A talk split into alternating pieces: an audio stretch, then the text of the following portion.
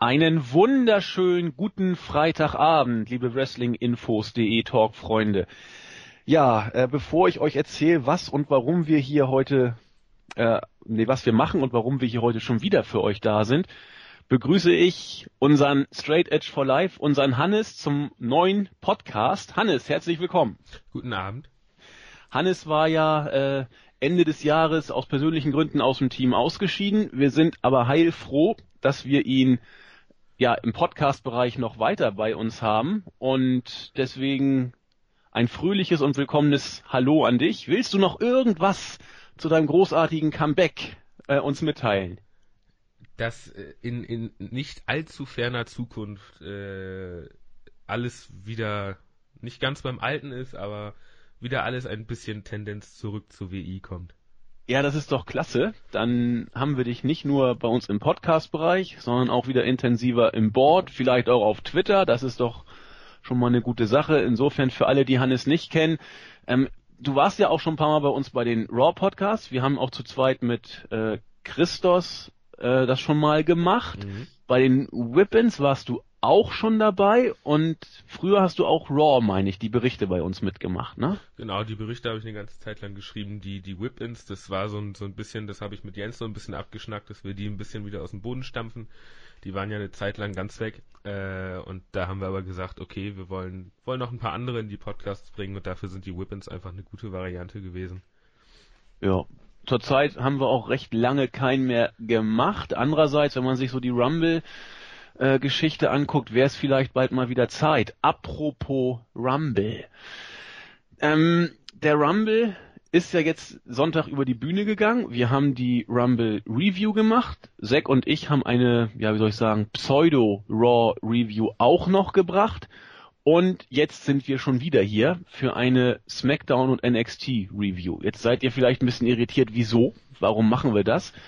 Wir hatten vor ein paar Tagen, fast kann man Wochen sagen, euch mal aufgerufen, das kundzutun, worauf ihr noch mehr Lust habt, wenn ihr noch mehr Podcast hören wolltet. Also unsere Intention war, den Podcast-Bereich zumindest nach besten Kräften zu erweitern und dabei natürlich auch auf eure Wünsche, so gut es geht, einzugehen. Wir haben eine Umfrage gemacht, was ihr gerne hören möchtet und erstmal vielen Dank an alle, die mitgemacht haben. Es waren einige hundert, die damit abgestimmt haben.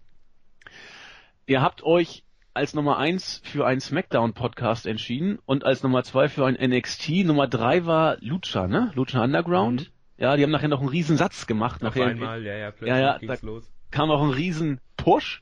Wir wissen nicht genau, wie und warum das geschehen ist, aber sie sind als drei ins Ziel gelaufen. Und vor diesem Hintergrund haben wir gesagt, ja, SmackDown war jetzt nicht ganz überraschend, also war kein Selbstläufer, dass die gewinnen. Andererseits, WWE ist nun mal unser täglich Brot, wenn man das so sagen möchte, zumindest im Mainstream-Bereich in Deutschland natürlich die bekannteste Promotion.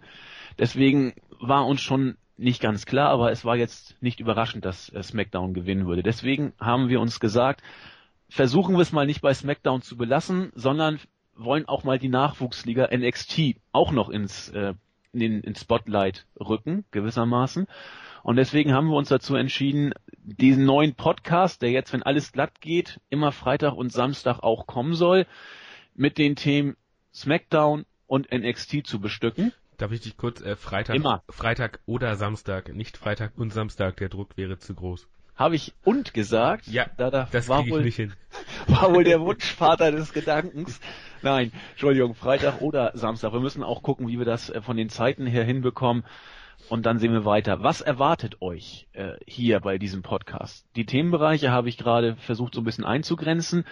Ähm, aber wer macht hier mit? Also äh, wir haben uns versucht, auf eine Art Stammbesetzung festzulegen. Für SmackDown werden das in allererster Linie der Hannes sein und ich. Wenn ihr jetzt sagt, wo ist denn äh, JME und Zack Attack? Die beiden haben, glaubt's mir, so viel um die Ohren, dass sie aus diesem Podcast sich jetzt nicht rausklinken, das nicht, aber äh, zumindest nicht die erste Wahl sind, auch aus eigenem Wunsch von den beiden.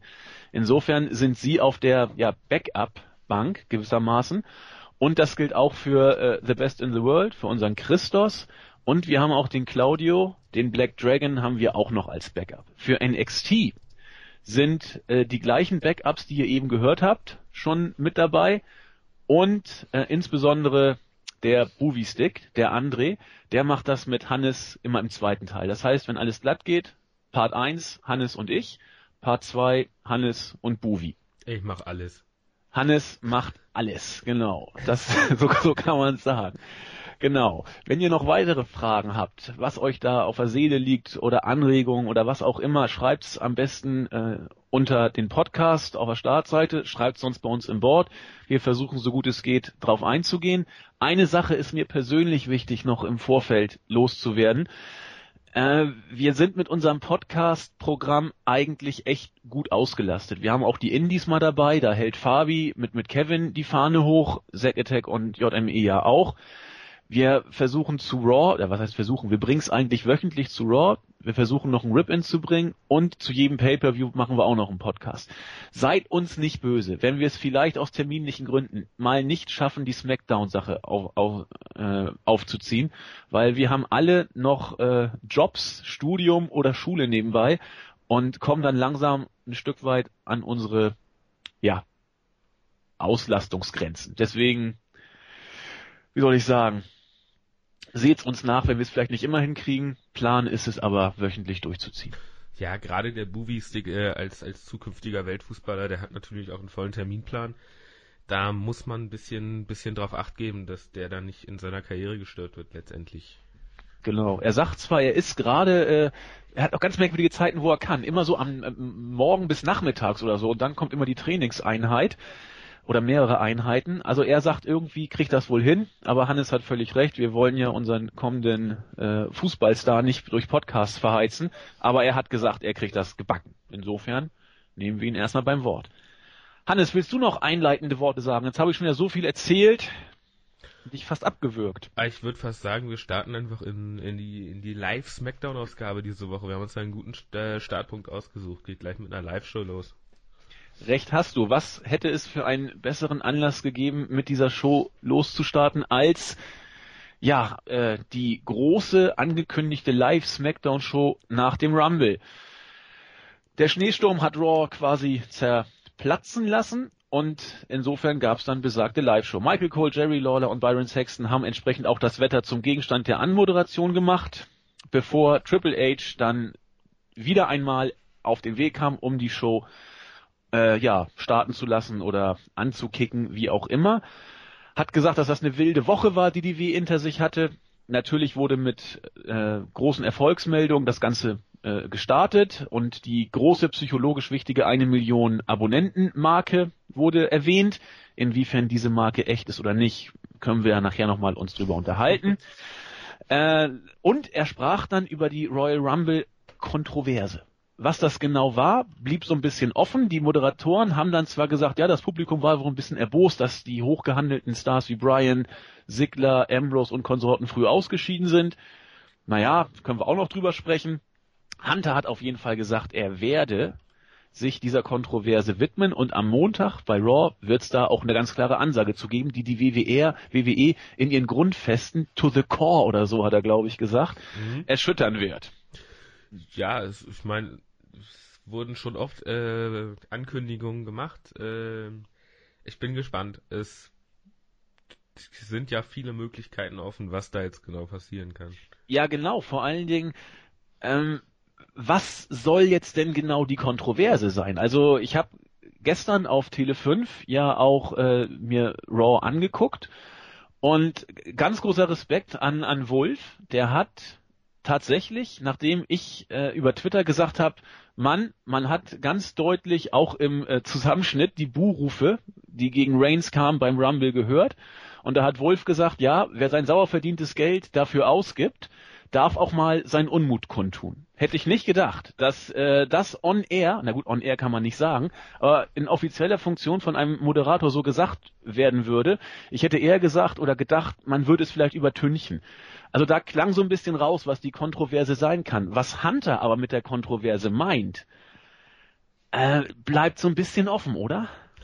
Es bleibt sehr offen und gerade das macht, das, das bringt mal wieder so eine kleine Spannung mit rein. Äh, nochmal zu der zu der preislichen Lage mit mit von wegen die Leute können sich können sich darüber beschweren wenn sie da 20 Euro für ausgegeben haben.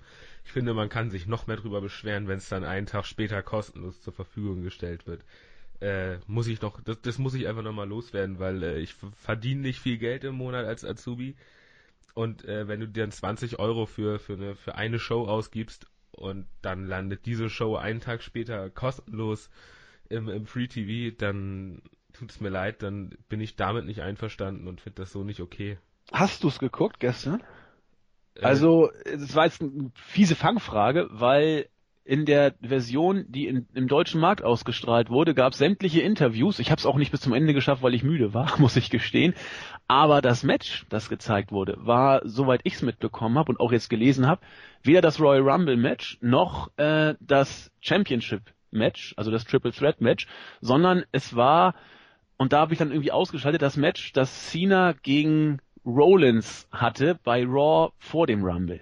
Also im deutschen Markt war, und hoffentlich sage ich jetzt nichts Falsches, aber ich meine, es so gesehen zu haben, kein Rumble Main Event, keiner von den beiden äh, for free zu sehen. Insofern fühle ich mich jetzt nicht so ganz gekniffen, dass ich die 20 Euro ausgegeben habe, aber für den amerikanischen Markt kann man das auf jeden Fall fruchtbar machen, was du gesagt hast. Genau, Und genau. Also dann haben sie wahrscheinlich, äh, ich kann mir auch vorstellen, dass Maxdome da einfach einen Riegel vorgeschoben ja. hat. Äh, das wird es dann eben gewesen sein.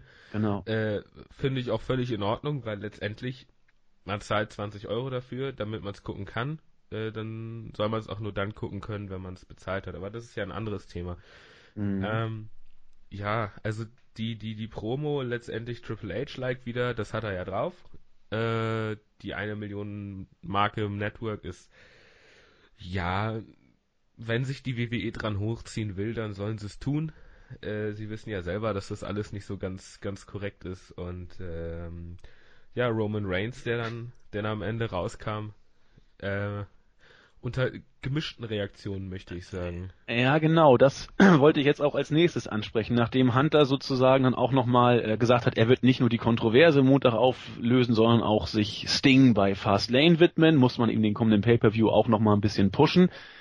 Kam dann eben tatsächlich Roman Reigns äh, an den Ring, besser gesagt, äh, kam durch die Crowd, um sich dann äh, mit Hunter nochmal in einen Dialog zu begeben. Und da haben wir natürlich beide ganz genau auf die Reaktion der Fans geachtet.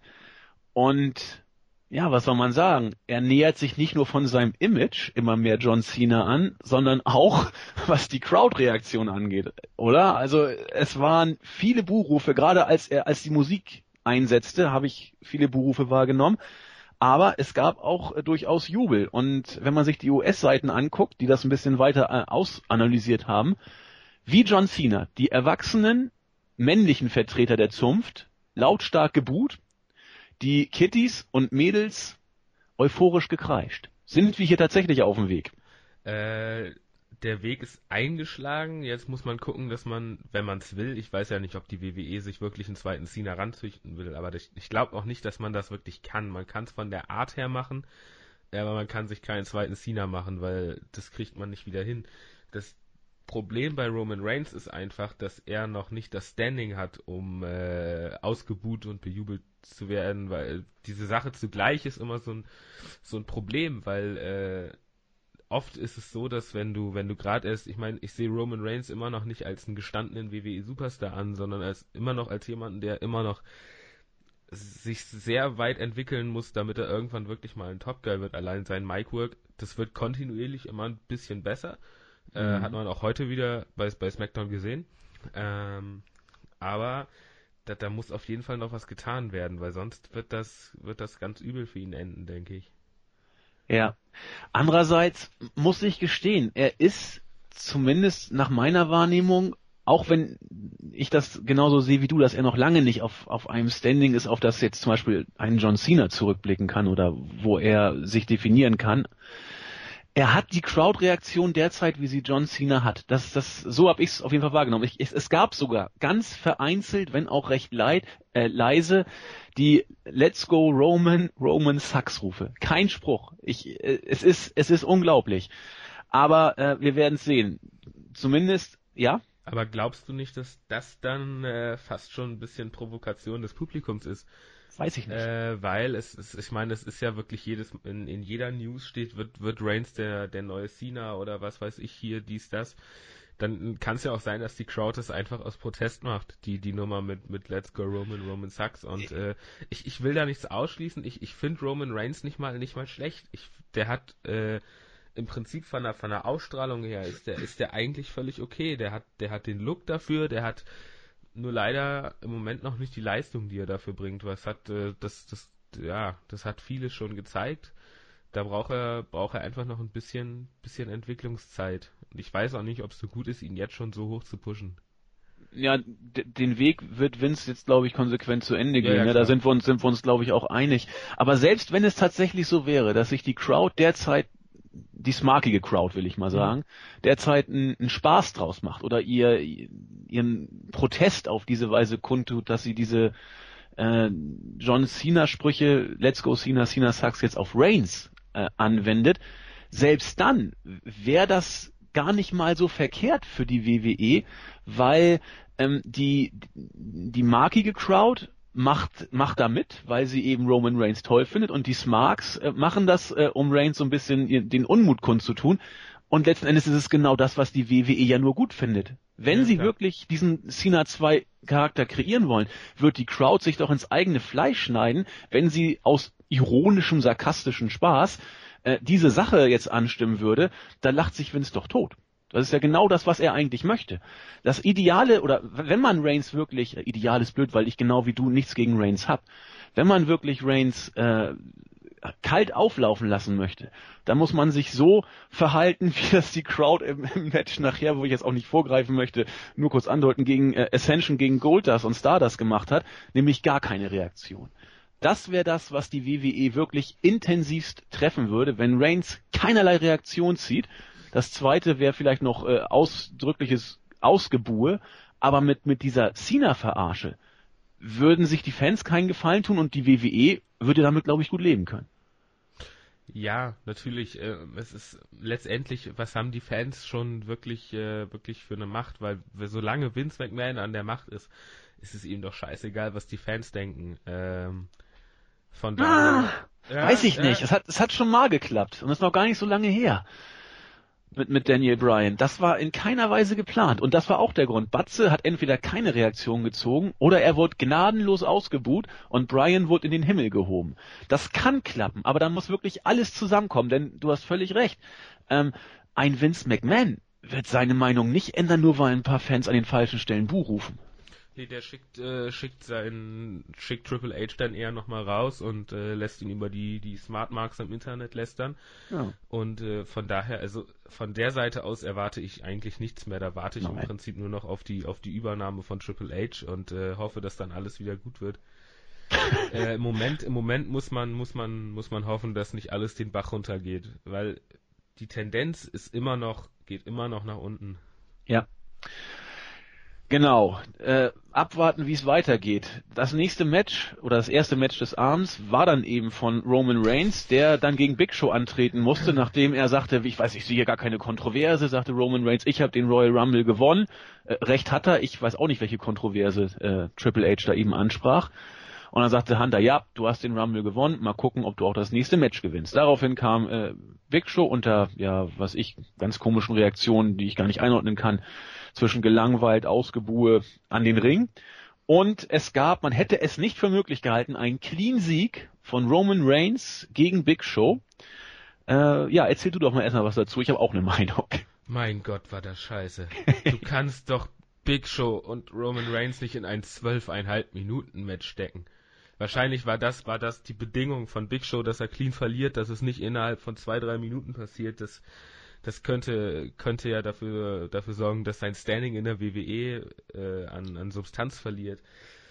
Äh, ja, es, es hat eigentlich, irgendwie hat es nicht wirklich wem was gebracht, wenn ich das mal so sehe, weil in zwölfeinhalb Minuten Lesnar fertigt ihn ab und Roman Reigns müht sich da, müht sich da zwölfeinhalb Minuten einen ab. Äh, ich weiß es nicht. Und es ist halt auch echt nicht unterhaltsam, wenn du die beiden zwölfeinhalb Minuten in den Ring stellst. Nee, also ich, ich habe schon gesehen, wir haben uns vorher übrigens nicht abgesprochen. Äh, ich sehe es ähnlich. Das Match war jetzt nicht wirklich gut, um es mal di diplomatisch auszudrücken. Also es, wir haben es auch schon oft genug angesprochen. Gegen Big Show eine Fehde zu bestreiten als, als aufstrebender Topstar ist undankbar. Das Einzige, was man hier Roman Reigns wirklich äh, zugute halten kann, dass er, glaube ich, der Erste ist seit gefühlten 100.000 Jahren, Jens wird es jetzt genau wissen, der Big Show tatsächlich clean und ohne irgendein Rumgefasel besiegen durfte. Das kann er sich auf die Fahnen schreiben. Ansonsten finde ich, hat man in diesem Match auch gesehen, dass die nächsten Wochen für Roman Reigns ja, wie soll ich sagen, zeigen werden, wo es lang geht. Er steht jetzt ein Stück weit am Scheideweg. Die Reaktion der Fans war auch so, zumindest habe ich so wahrgenommen, dass sie mit ihm nicht so richtig was anfangen konnten. Also es gab viele Buhrufe, auch im Match.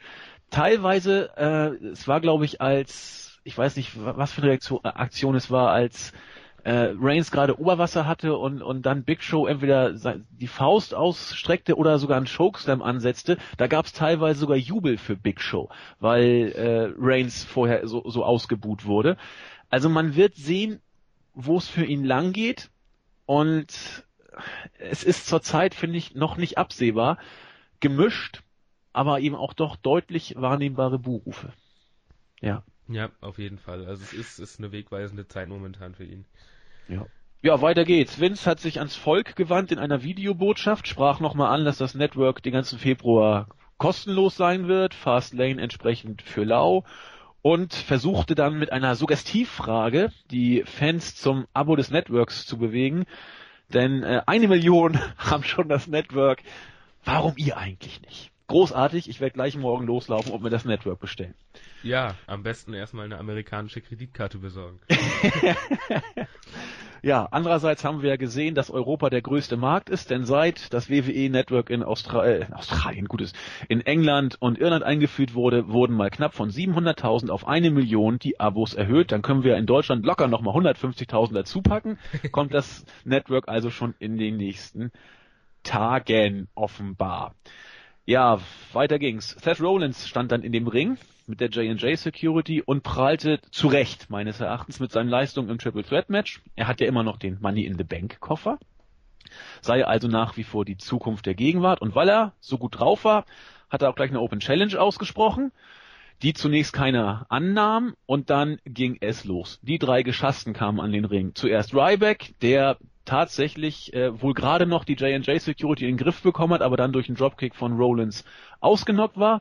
Dann kam ähm, Eric Rowan, der auch nicht so richtig was zu melden hatte. Erst als Dolph Ziggler dazu kam, haben sie es dann geschafft, die J&J Security und Rollins in Schach zu halten, die sich dann auch zurückgezogen hat und am Ende Rollins großartig. Ich finde, das macht er echt putzig, sein schönes Gewinnergrinsen, das aber alles noch im Griff hat und das Segment war zu Ende.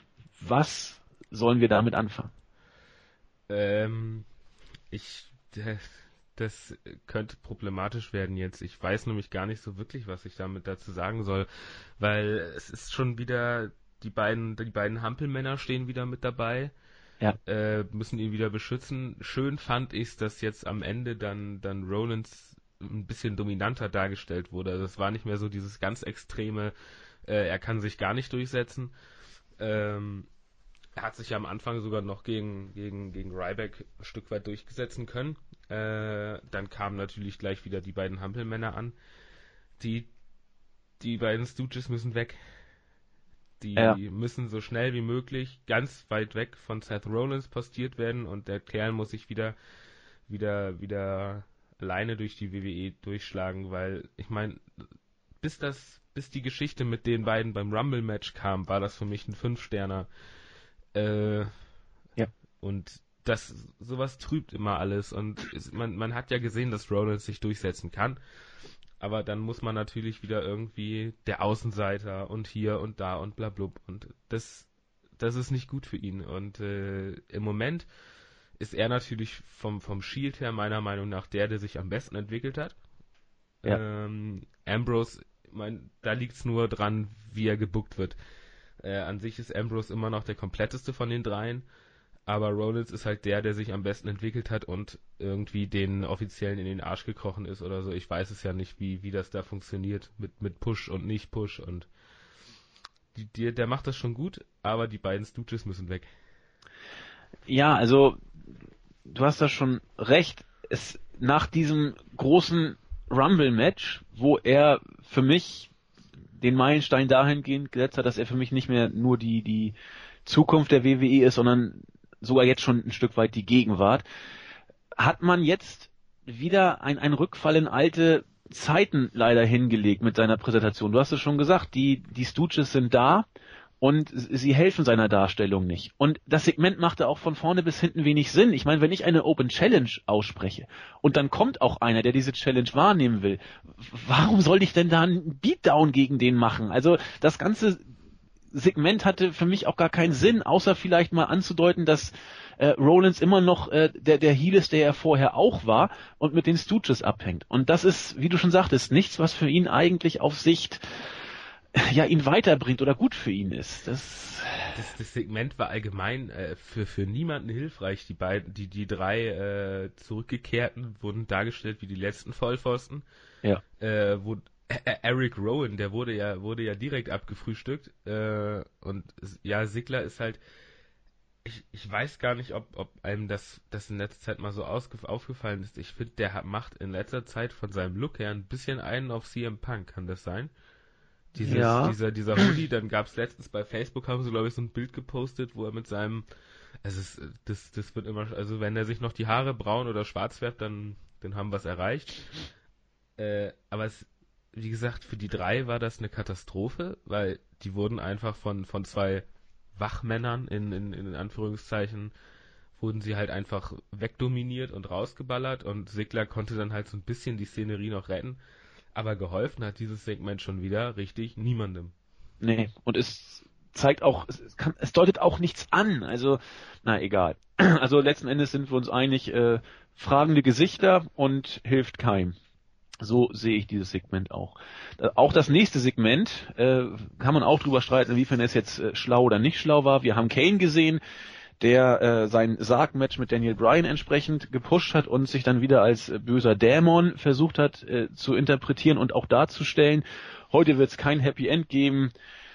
Oh, was hat er gesagt? Äh, er wird die Dunkelheit fühlen und sein Herzschlag wird immer stärker werden, aber er wird nicht dem Sarg entkommen und ach Gott, vielleicht hat Gott noch Mitleid mit seiner Seele, aber Kane wird keine haben.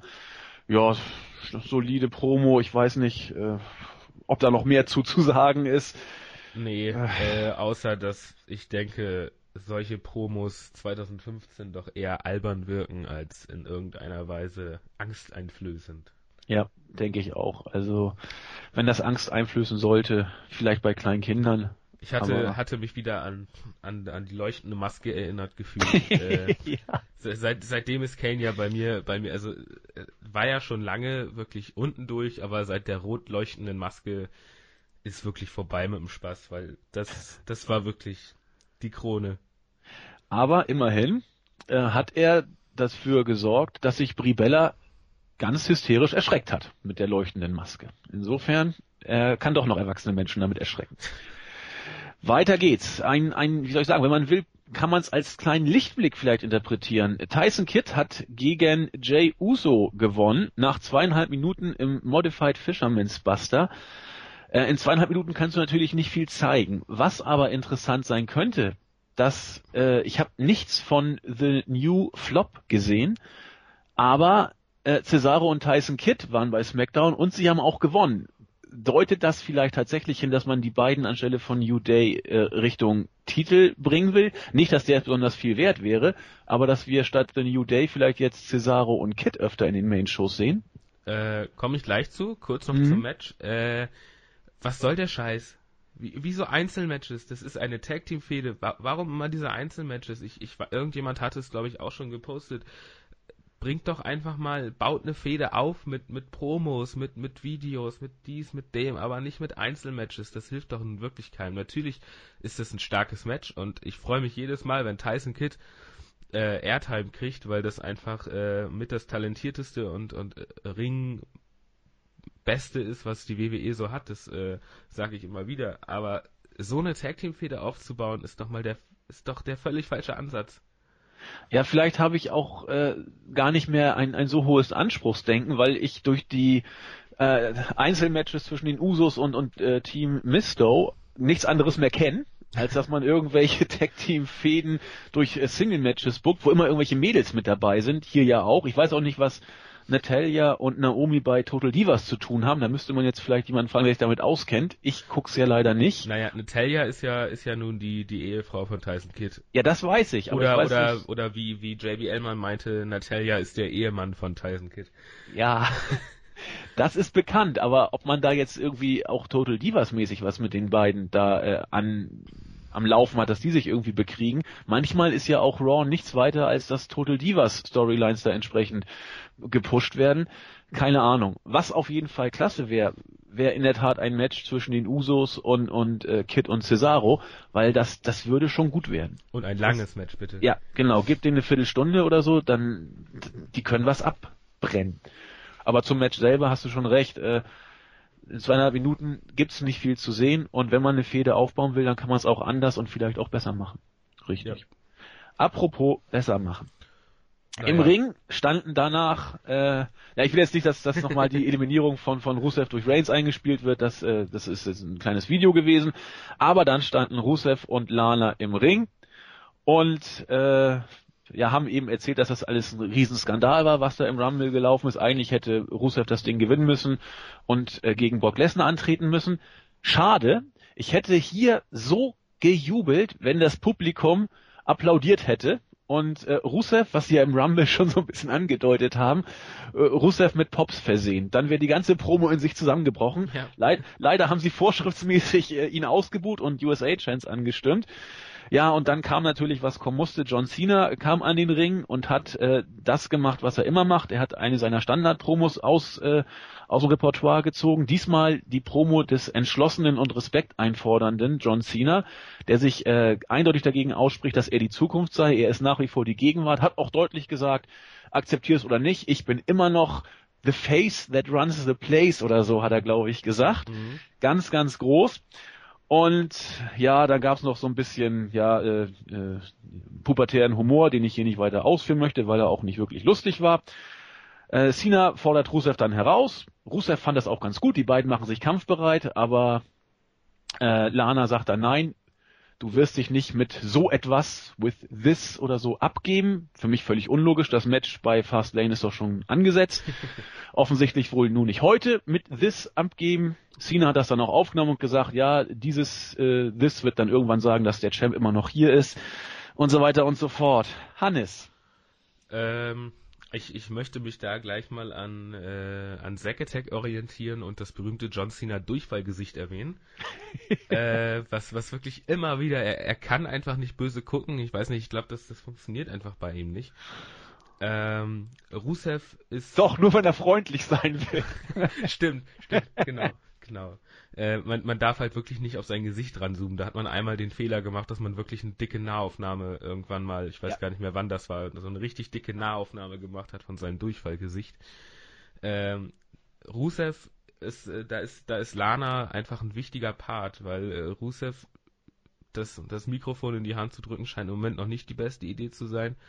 Und äh, Lana ist da einfach ein, ein guter Zwischenpart, der das Ganze ein bisschen, bisschen hier und da beruhigt und einfach ja, äh, ja, darf man das so sagen, einfach ein bisschen intelligent das Ganze, Ganze durchzieht für Rusev, dass, dass der halt nicht, nicht gleich auf ihn drauf geht, sondern erst auf das Match wartet und äh, ich gehe davon aus, dass Rusev bei Fastlane gewinnt. Ähm, nicht clean. Äh, abwarten, abwarten, okay. würde ich sagen. Ich, ich bin da, bin da guter, guter Hoffnung, weil Rusev auch im, ich sag mal, bis zum Schluss dann im Rumble eigentlich relativ stark dargestellt wurde. Das am Ende, das müssen wir nicht nochmal thematisieren, das war eine ganz große Katastrophe. Aber ansonsten, also Rusev ist für mich äh, ein, ein Hoffnungsschimmer am WWE-Abendhimmel. Oh, das hast du aber schön gesagt. Hoffnungsschimmer am Abendhimmel. Das kann man sich jetzt so Caspar David Friedrich malerisch vorstellen. mit romantischem Touch. Ja, so ja. Rusev am Himmel. Also ich, ich sehe das auch so und hoffe auch, dass Rusev uns noch ein bisschen erhalten bleibt. Wenn man ihn einen Clean Sieg gegen Cena bei Fastlane geben sollte, dann wäre es auch kein Problem, ihn clean gegen Cena bei WrestleMania verlieren zu lassen. Äh, zumindest insofern nicht ein Problem, als dass Cena ihn dann nicht zwingend beerdigen würde. das, das ist in der Tat so. Ich habe aber eben die Befürchtung, dass es kein Clean Sieg geben wird, aber ich lasse mich da gerne eines Besseren äh, überraschen oder belehren. Zu gönnen wäre es Rusev, weil du hast es schon gesagt, auch wenn dieses Image des bösen Russen einfach äh, belanglos ist, Rusev und Lana passen super, sind ja auch privat äh, verbandelt, aber auch im Ring, das, das, das haut hin, das ist eine, eine Kombination, die passt. Ich gehöre auch zu denen, die Rusev im Ring als äh, nicht schlecht ansehen. Der hat sich gut gemacht und hoffe für ihn einfach das Beste. Genau. Ich würde ja mit dir eine Wette abschließen, aber ich habe leider schon eine am Laufen und ich fürchte, dass ich die verlieren werde. Welche denn? Äh, ich habe, ich weiß gar nicht mehr mit wem. Oh Gott, das ist jetzt peinlich. Äh, du weißt, dass du gemeint bist. Es tut mir leid, dass ich deinen Namen gerade nicht mehr im Kopf habe. Ich habe mit jemandem gewettet, dass äh, bis Juni, glaube ich, Vince McMahon seinen Hut genommen hat. Äh, ich, Ach, da gehe ich dagegen. Ja, das hat sich der dann auch gedacht und äh, wenn, wenn ich dann verliere, dann darf ich den Jens machen und singen. Ja, du hast ja auch eine sehr schöne Stimme, da freuen wir uns dann schon drauf. Oh Gott, oh Gott, oh Gott. Ach ja, schöne Stimmen haben auch die Diven, die im nächsten Segment auftraten. Nikki Page äh, stand darum, irgend, also hat was Interview mit, lass mich überlegen, mit, war das nicht ein Interview? Das war ein Interview mit unserer schönen Rene Young, äh, kann man so oder so drüber denken. Zack Attack kommt nicht darüber hinweg, dass Rene Young beim Friseur war. Ja, ich, ich möchte auch diesen Streit nicht wieder aufschlagen. Das Thema hatten wir schon. Ne? Ich wollte gerade sagen, wir sollten es dabei belassen. Rene Young war da und hat Paige interviewt. Irgendwann kamen dann die Bellas dazu und haben irgendwie rumgebitscht. Mir hat Paige in dem Segment klasse gefallen. Sie wurde als irgendwie ausgebleichter Vampir bezeichnet, der die Sonne wohl meiden würde. Äh, irgendwelche dusseligen Späße. Paige hat, finde ich, ganz süß da mitgemacht, hat dann kurzerhand Brie eine geschallert. Und Nikki hat dann ihr eine geschallert und am Ende lag Paige am Boden und hat sich somit ein Titelmatch verdient. ja, was soll man dazu sagen? Ich sehe nicht, warum man sonst Page Titelmatch spucken sollte. Äh, mit welcher Begründung und auch sonst, äh, das waren 0815 Segment. Pass auf, ich gebe den Grund. Wen, ja. Wen, wen sonst? Ich, hätt, ich will immer noch Natalia haben. Stimmt, stimmt, das, das verstehe ich sowieso nicht. Das ist, äh, wahrscheinlich ist sie, äh, wahrscheinlich könnte das dafür sorgen, dass dass äh, eine der Bellas schlecht dargestellt wird, weil dann mal richtig rauskommt, wie scheiße die eigentlich sind. Mhm. Äh, findest du nicht eigentlich auch, dass das immer total albern aussieht, wenn Diven, wenn, also wenn diese Diven versuchen, sich, sich einen Beatdown zu verpassen, wenn dann die eine der anderen an, der ha an den Haaren zieht und äh, die sich dann irgendwie so einen leichten Vorarm verpassen und dann alle eine halbe Stunde am Boden liegen. Ja, das äh, hat immer so was Comedy-mäßiges unbestritten und gerade deswegen finde ich es auch gut. Also ich habe mich damit abgefunden, dass wir bei den Diven, na wobei vielleicht kann sich doch nochmal ändern, aber im Moment mit dem, was im Diven-Bereich los ist, äh, dass wir da nicht viel gutes Wrestling zu sehen bekommen.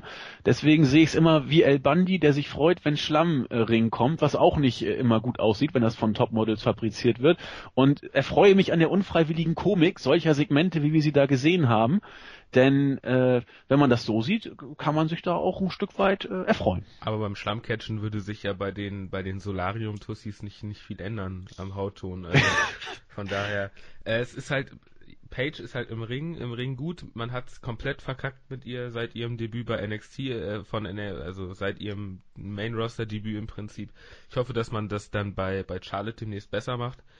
Bei äh, Emma hat man es ja inzwischen eingesehen, dass sie dass sie dann wieder, wieder zurück bei NXT ist. Äh, aber da kommen wir dann ja später noch drauf. Da haben Buvi und ich auch noch was zu sagen. Ja, sehr schön. Elegant den Teaser gesetzt, um die User schon heiß zu halten für NXT. Großartig.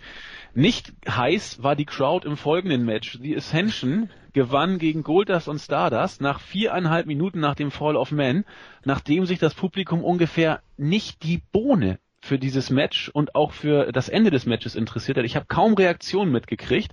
Ein Filler-Match, wie es sein muss. Äh, ob damit die, der freie Fall der Ascension gestoppt werden soll, weiß ich nicht. Ob es gelungen ist, weiß ich noch weniger. Ich weiß nur, dass es der Crowd völlig egal war. Ja, und das zu Recht. Äh, ich meine, man, man, zuerst kommt JBL und beerdigt die beiden komplett, indem er da einen auf APA Big Boss macht. Äh, war ja eine ganz, ich, ich muss ja mal gestehen, ich finde diese, diese Sachen ja immer ganz nett, als er sich dann dahingestellt hat, sich das Hemd aufgerissen hat und im nächsten Moment kam dann Mr. Dam raus. Äh, Finde ich ja immer ganz nett, aber letztendlich helfen tut's niemandem. Aber ich glaube, dass du der Ascension, so wie sie jetzt im Moment ist, du kannst ihr nicht helfen. Es funktioniert nicht. Du kannst nicht dieses, das ist ein Comedy-Tag-Team und ich glaube nicht, dass sie das sein sollen, aber sie sind's. Und Ja. da kriegst du sie nicht mehr raus, weil diese dumme Gesichtsbemalung, die bei, bei Connor, glaube ich, sogar noch bis in die Haare reingeht und ganz schrecklich, diese komischen John Cena Gedächtnislappen vor der Hose und Ja, und vor allen Dingen, sie, es gab ja unmittelbar vor Match noch eine aufgezeichnete Promo von den beiden, bevor es losging.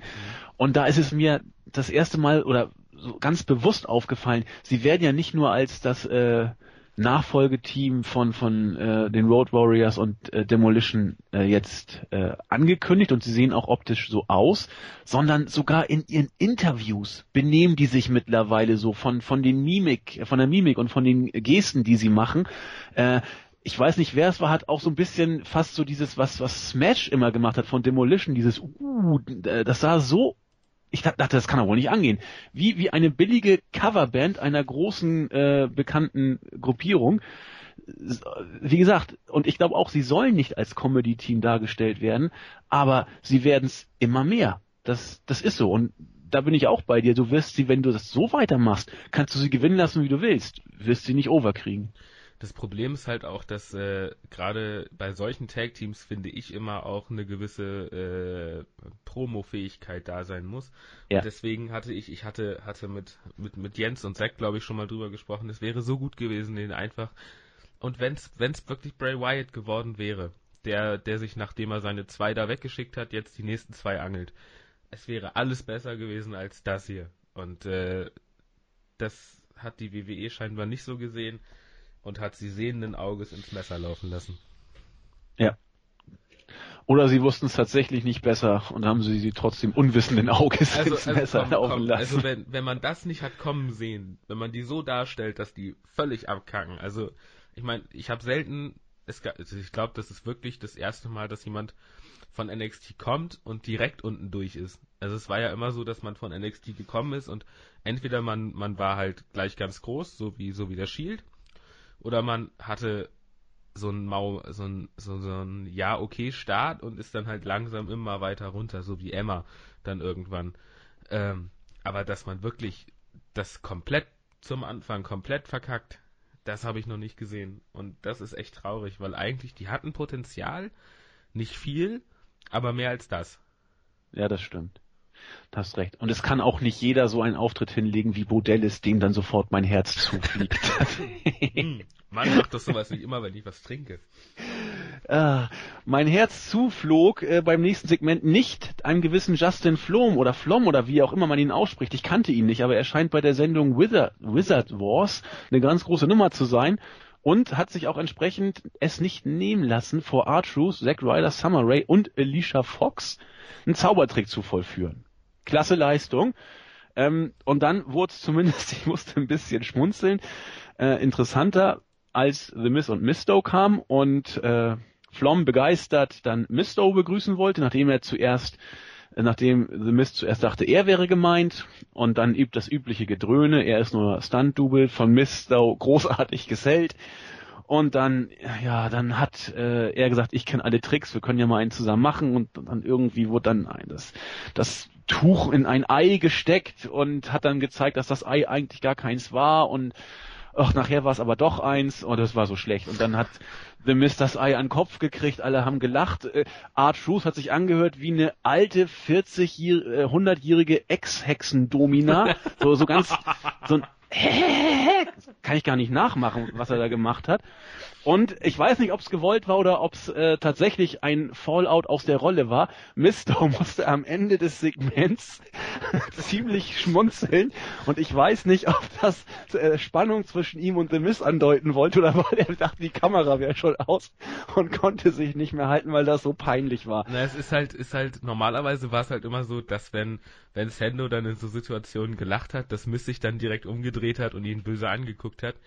Äh, diesmal, es, es, es wirkte auch so ehrlich, das wirkte wie so ein ehrliches, ehrliches Lachen einfach und nicht wie so ein gestelltes. Das kann man ja immer ganz gut, ganz gut unterscheiden. Misto ist für mich Ich finde den einfach, ich finde den klasse und ich finde, der verdient einfach was Besseres und äh, aber ja, ich meine, wenn man sieht, was da im Hintergrund stand, äh, Summer Rae, Alicia Fox, Art Truth und, und Zack Ryder. Ähm, Zack Ryder, Push, würde ich sagen. ja, gewaltig. Ähm, direkt nach seinem Comeback geht gleich steil bergauf. Ja. Äh, Art Truth, wie, weißt du zufällig, wie alt Art Truth ist?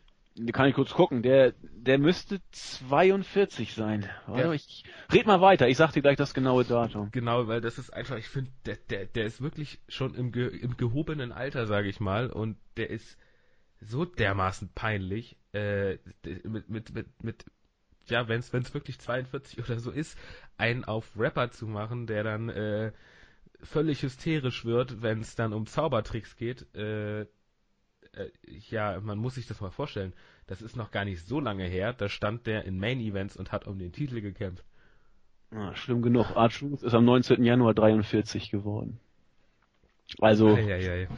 Aber immer noch gut in Schuss. Da haben Zack und ich auch vor ein paar Tagen drüber Ja, gesprochen. ja, das auf jeden Fall. Also dafür ist er immer noch, äh, gehört er immer noch zu den körperlich fittesten Athleten, denke ich und hat auch einen riesen Ritterschlag bekommen, dass er den Pseudo-Divon machen durfte beim Rumble. Das ist ja, ja auch schon ja, nicht ja. schlecht. Ne? Das, das, das, fand ich ehrlich gesagt auch ganz cool. Fand ich auch gut. Äh, weil ich, ich mag das ich fand es einfach, ich habe so einen kleinen Markout gehabt, als du da, als du da den, äh, oh Gott, wie peinlich, jetzt fällt mir der Name nicht ein.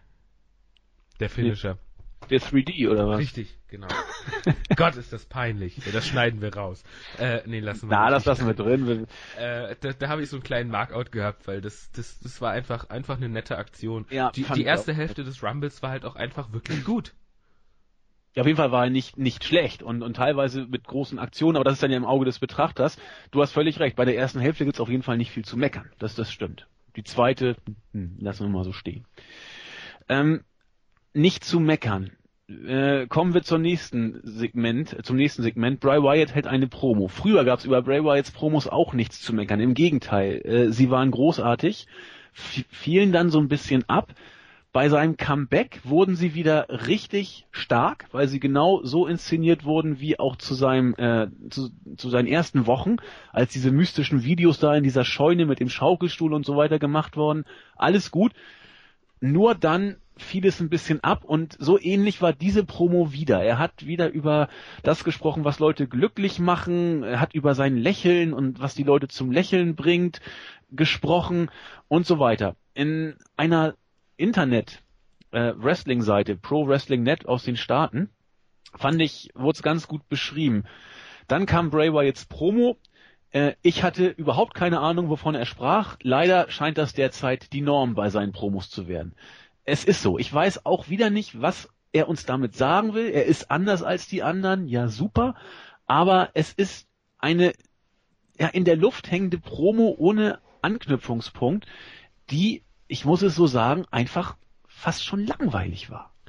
Ähm, ich bin inzwischen so weit zu sagen, dass äh, wir hier Bray Wyatt Standard Promo Nummer 2 haben ja. Äh, dass das ungefähr inzwischen auf einer Stufe mit nicht, nicht mal unbedingt qualitativ, weil er kann Promos halt einfach halten. Der Inhalt ist einfach inzwischen sehr, ja, ähm, ja abgedroschen, ausgelutscht. Ja, genau, genau.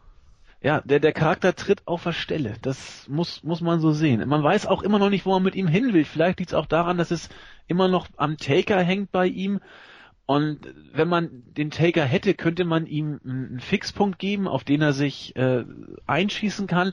Aber so hängt er in der Luft. Man wartet darauf, dass der Taker kommt. Äh, und, und er muss eben Promos um der Promo willen halten. Und das ist nun mal äh, lauwarmer Kram, der, der keinem was bringt. Und äh, sehe ich genau wie du. Wir haben mittlerweile Bray Wyatt Standard-Promos, die er ab und zu abruft. Und so stark er im Rumble bis zu seiner Eliminierung dargestellt wurde, ähm, und so stark er auch in den Wochen davor dargestellt wurde, ah, er, er kickt mich nicht derzeit. Überhaupt nicht. Nee, was aber nicht an ihm liegt, sondern an, an der Art seiner, seines Bookings. Und äh, ja. das, das finde ich immer schade, weil es gibt so viele Leute, die haben so viel Potenzial, äh, aber man nutzt es halt einfach nicht. Und das ist äh, ein Problem, was die WWE jetzt schon eine ganze Zeit hat. Ja, das ist so. Kommen wir zum vierten Match und zum Main Event, das groß angekündigte und gehypte Casket Match. Daniel Bryan gewann gegen Kane via Stipulation nach über 22 Minuten. Die US-Seiten sind bei diesem Match relativ zwiegespalten. Ich fand es über weite Strecken langweilig. Manche haben gesagt, es war für ein Casket-Match ein recht ordentliches Match. Wie hast du es denn gesehen? Äh, bei, bei, also ich 22 Minuten, das gleiche wie bei Big Show äh, mit Kane zu lang. Punkt 2, Casket-Matches sind einfach immer langweilig, weil man immer genau den Ablauf kennt. Es wird ein paar Mal jemand in den Sarg gelegt, dann drückt jemand mit voller Kraft dagegen, der andere drückt wieder dagegen. Und es ist in dem Moment schon klar, dass der eine wieder rauskommt. Äh, und am Ende gibt es irgendeinen Finisher, der dafür sorgt, dass der andere im, im Käfig, äh, im, im Käfig, im, äh, im Sarg dann landet äh, der, der Ablauf ist einfach immer sehr voraussehbar und das nimmt so ein bisschen die Spannung raus und wie gesagt, Kane in einem 22-Minuten-Match ist halt auch nie eine gute Idee. Äh, da wird mir bestimmt auch der Zack beipflichten und du wahrscheinlich auch. Ist so. Ich, ich kenne auch wenige, die dir da widersprechen würden, außer eben viele Marks, die eben Kane immer noch äh, als, als Bedrohung ansehen und auf seine große Wrestling-Karriere und seine historischen Erfolge verweisen. Jens hat es mehrfach angesprochen, was es damit auf sich hat. Kane ist ein für seine Größe wohl solider Worker, hat seine besten Zeiten aber gehabt und in Matches über 10, 15 Minuten sollte man ihn beim besten Willen auch nicht mehr stecken. Da kann auch ein Daniel Bryan nicht mehr viel reißen, gerade wenn es so ein Stipulation-Match ist. Der, der, Typ trägt eine Anzughose. Ja, der was hat, willst du da rausholen? Wo ist da, wo ist da die Bedrohung? Der Typ, der hat eine ich meine, der ist zu faul, sich umzuziehen, ganz offensichtlich für seine Matches. Der läuft wahrscheinlich so mit, mit Hemd oder so noch den ganzen Tag Backstage rum und wenn er dann ein Match hat, dann zieht er sich oben rum aus und, und kommt dann raus. Und äh, also eine Bedrohung, jeder, also ich meine, Marks haben ja schon die ein oder andere, die ein oder andere Unstimmigkeit, aber, aber den als Bedrohung anzusehen, das, das, äh, ist ja wohl ein schlechter Scherz. Ja, hast du den Rumble nicht gesehen? Der hat mit Big Show alle Faces aus dem Weg geräumt. Äh, ich will da nicht mehr drüber reden.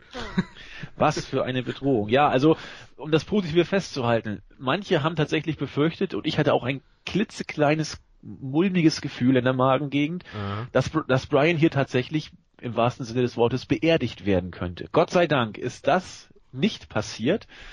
Äh, vielleicht auch, weil man das in Richtung Sigler zu WrestleMania jetzt doch noch irgendwie auf den Weg bringen will. Aber man musste tatsächlich ein kleines bisschen Angst haben, dass es nicht passiert. Die Crowd-Reaktionen von Brian waren wieder stark. Muss mhm. man so sehen. Gott sei Dank. Also sie, die Crowd hält noch an ihm fest. Das ist ja auch seine Lebensversicherung. Ja, und eigentlich ist das schon das Positive. Viel mehr muss man über das Match, glaube ich, auch nicht sagen, oder? Nee, also über, über Brian und Kane, da habt ihr ja auch schon, schon äh, ein bisschen philosophiert in der in dem Special Podcast, äh, der statt der Raw-Geschichte gekommen ist. Ähm, ansonsten ja, Brian ist scheinbar bei den bei den Fans nicht klein zu kriegen. Äh, die Yes-Chants sind immer wieder unfassbar laut. Äh, allerdings teilweise bin ich mir bei den YouTube-Videos immer nicht ganz sicher, ob da nicht noch ein bisschen nachgeholfen wird, weil heute klang das zumindest auf YouTube ein bisschen sehr künstlich wenn ich da ehrlich okay. bin. Kann sein. Aber ansonsten, also es ist halt trotzdem, Brian ist, ist bei den Fans nicht klein zu kriegen, weil das einfach, das geht nicht. Der, der ist einfach so ein Typ, den kannst du gar nicht ausbuhen. Das funktioniert überhaupt nicht. Nee, sogar als Heel muss man ihn mögen, weil er seine, seine Heel-Rolle immer so schön, ja, äh, mit einer gewissen geekhaften Selbstironie spielt. Und ich habe ihn als Heel damals ja auch das erste Mal kennengelernt und fand ihn putzig. Äh, der Junge ist einfach klasse, weil er eben dieses, was du gerade sagtest, bodenständige einfach, ob er es wirklich hat, ich glaube, er muss es haben, weil das kann man nicht so rüberbringen. Auch John Cena kann sich bemühen, möglichst nett zu sein und man glaubt es ihm nicht. Ähm, bei Brian kommt es eben tatsächlich so rüber und deswegen können wir die Smackdown-Ausgabe, glaube ich, mit einem leichten Seufzer der Erleichterung beenden, dass Brian zumindest dieses Match jetzt nicht verloren hat und man hoffen darf, dass er weiter eine, eine tragende Rolle spielt. Wie gesagt, im Main Event von WrestleMania werden wir ihn ganz sicher nicht sehen. Das wird es nicht nochmal. So, ich habe gerade gehört, wir hatten eben ein paar technische Probleme. Ich war nicht mehr so richtig zu hören für den Hannes, deswegen fange ich nochmal äh, mit dem Satz an, den ich eigentlich eben schon gesagt hatte. Also nach allem können wir, glaube ich, davon ausgehen, dass man die SmackDown-Ausgabe mit einem kleinen Seufzer der Erleichterung beenden kann. Nämlich deswegen, weil Brian dieses Casket-Match tatsächlich Gott sei Dank nicht verloren hat. und man gespannt sein darf und hoffen darf, dass es für ihn ja gut weitergeht. Und inwiefern das dann der Fall ist, ob es ein Match gegen Sigler bei Mania ist, das vielleicht ein potenzieller Showstealer werden kann oder was ganz anderes, müssen wir sehen. Äh, ansonsten ist damit die SmackDown-Ausgabe vorbei. Hannes, wie war dein Eindruck? Äh, ich habe mehr erwartet, ehrlich gesagt. Ähm, ich habe gedacht, jetzt nach der, nachdem Raw ja halb ausgefallen war, äh, bringt man da ein bisschen mehr. Äh, es war für mich eine, eine normale SmackDown-Ausgabe. Vielleicht äh, ein Lichtblick ist, äh, dass, dass Tyson Kidd und, und Cesaro scheinbar einen Push kriegen, der jetzt wirklich auch Richtung Titel geht. Äh, Rollins ist ja, das ist so ein bisschen, bisschen gemischte Gefühle, die ich da habe. Die Promo von Vince McMahon lasse ich mal komplett außen vor. Äh, und Triple H ich bin gespannt auf die Kontroverse, weil es ist ja weder klar, was es, ja. ich, es ist ja weder klar, was die Kontroverse ist, noch was es für Auswirkungen hat. Von daher werde ich mir, werde ich mir Raw auf jeden Fall auch angucken. Ähm, und ja, ansonsten eine, eine Standard Smackdown Ausgabe, wo ich froh bin, dass am Ende Daniel Bryan gewonnen hat und nicht, nicht Kane. Also ja. von, von Punkten her sechs, würde ich sagen. Oh, das ist doch schon nicht schlecht. Ja, ähm, ich sehe es im Großen und Ganzen ähnlich wie du. Ambrose war gar nicht da. Äh, was das bedeutet, muss man dann wohl abwarten.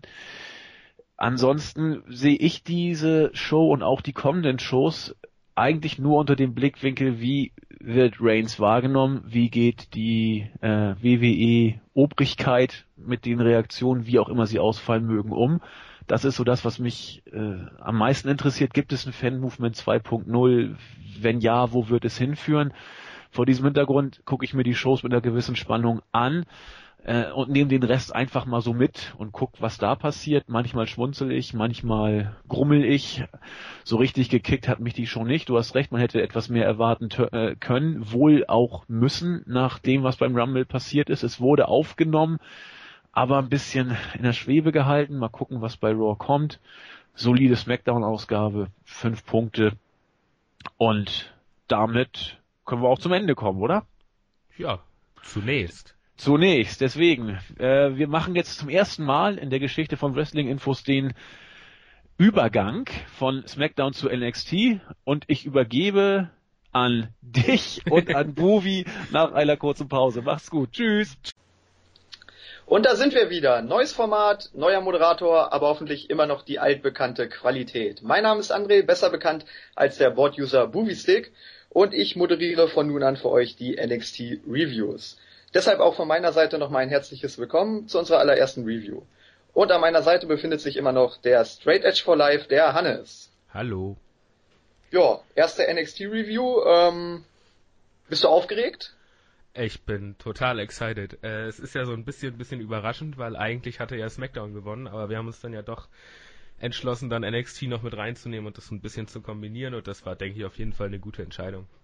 Ja, ich denke mal auch, weil NXT ist ja momentan einfach das beste Produkt bei WWE. Das wird ja sowohl auf der Startseite als auch bei uns im Board, als auch überall auf der Welt äh, in den Himmel gelobt und von daher denke ich, ähm, ja, dass wir damit schon richtig verfahren, wenn wir auch NXT von nun an mit bei uns in den Podcast-Bereich reinnehmen. Ähm, ich würde sagen, wir gehen gleich rein in die Show. Es ist viel passiert. Ähm, ja. Erstes Match, NXT Tag Team Championship. Buddy Murphy und Wesley Blake gewannen die Tag Team Titel von den Lucha Dragons, Sin Cara und Kalisto, nach vier Minuten durch einen Roller von Kalisto, von Blake an Kalisto. Ja, solides Match würde ich sagen. Äh, deutet alles dann immer mehr auf, auf den äh, auf das Main Roster Debüt von Kalisto dann hin. Ähm, das Problem, was ich bei NXT momentan sehe, ist, dass eben äh, die, die Substanz in der Tag Team Division da fast noch schwächer ist als im, im Main Roster an sich. Äh, ich sehe da jetzt direkt niemanden, der jetzt wirklich äh, da wieder Ansprüche anmelden kann auf den Titel. Und wenn dann Kalisto auch weg ist aus NXT, dann wird es da langsam ein bisschen duster. Also ich weiß nicht, wie, wie man da weiter vorgehen will.